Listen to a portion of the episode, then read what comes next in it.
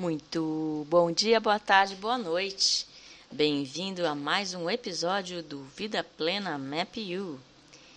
Hoje, nossa pílula de autoconhecimento traz um pouquinho de Nietzsche através de uma alegoria que o filósofo escreveu em seu clássico livro Assim Falou Zaratustra.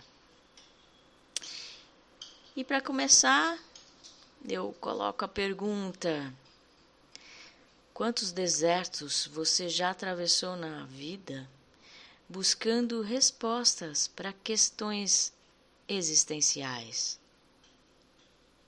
Cada vez que a gente sai de uma jornada dessas solo, parece que deixamos para trás crenças que não fazem mais sentido e com isso também nos desapegamos de pessoas que com quem não, não estamos mais sintonizados. Isso é uma forma de faxina pesada na alma.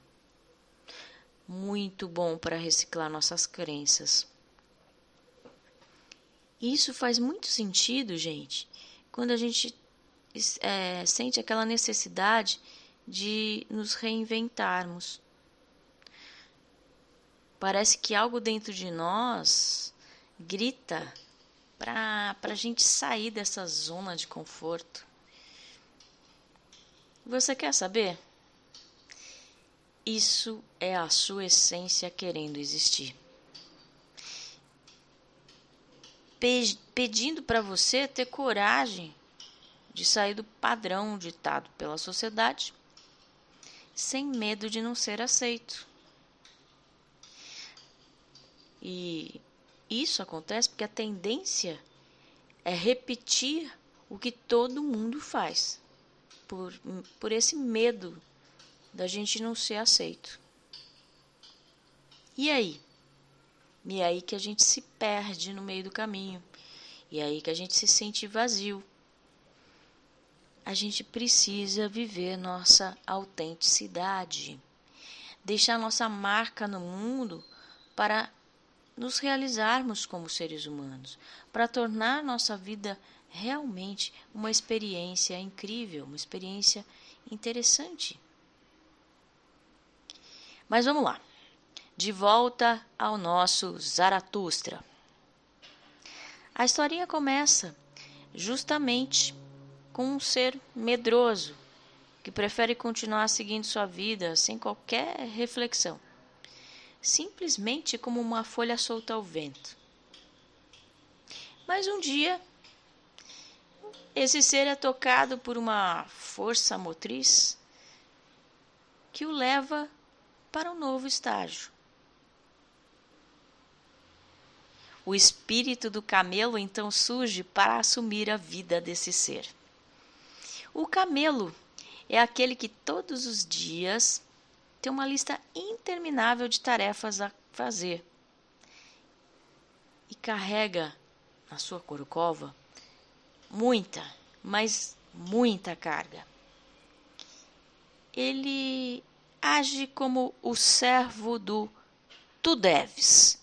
Tu deves é um dragão que diz ter em si todas as crenças do universo e que não tem mais nada para ser criado.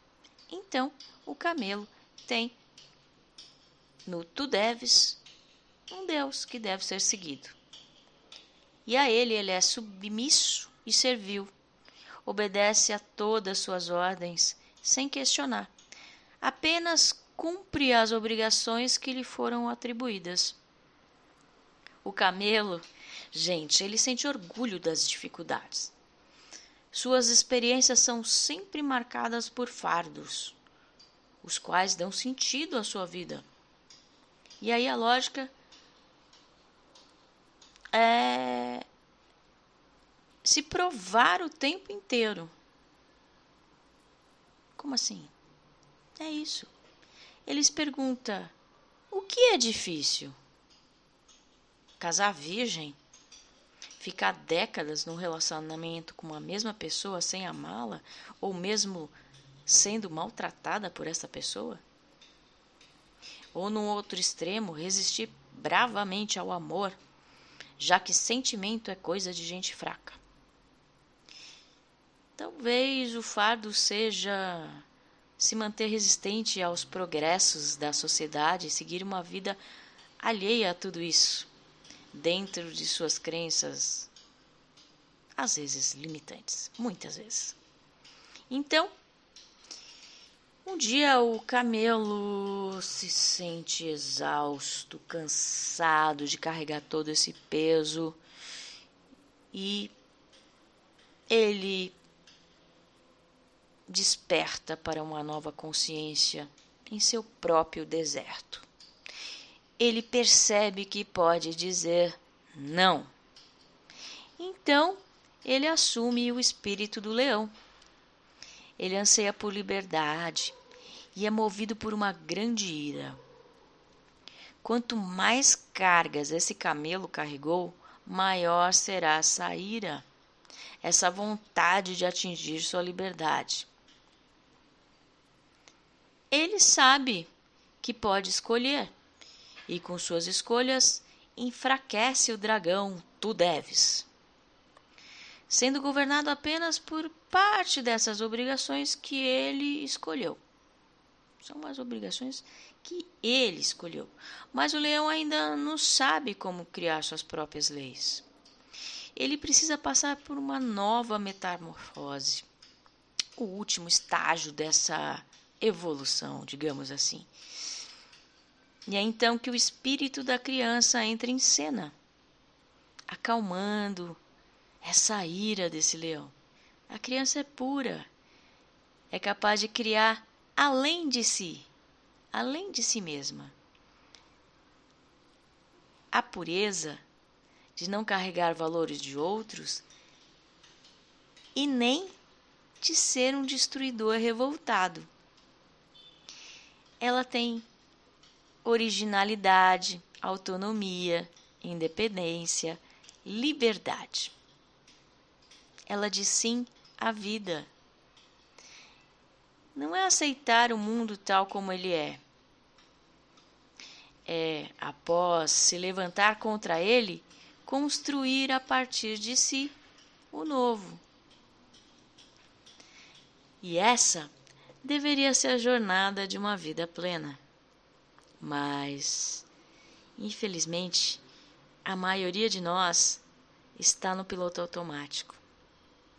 Não tem tempo para olhar para esse processo de autodesenvolvimento de forma a ter uma vida saudável, evitando de chegar ao ponto de tomar taxas pretas, de destruir relacionamentos,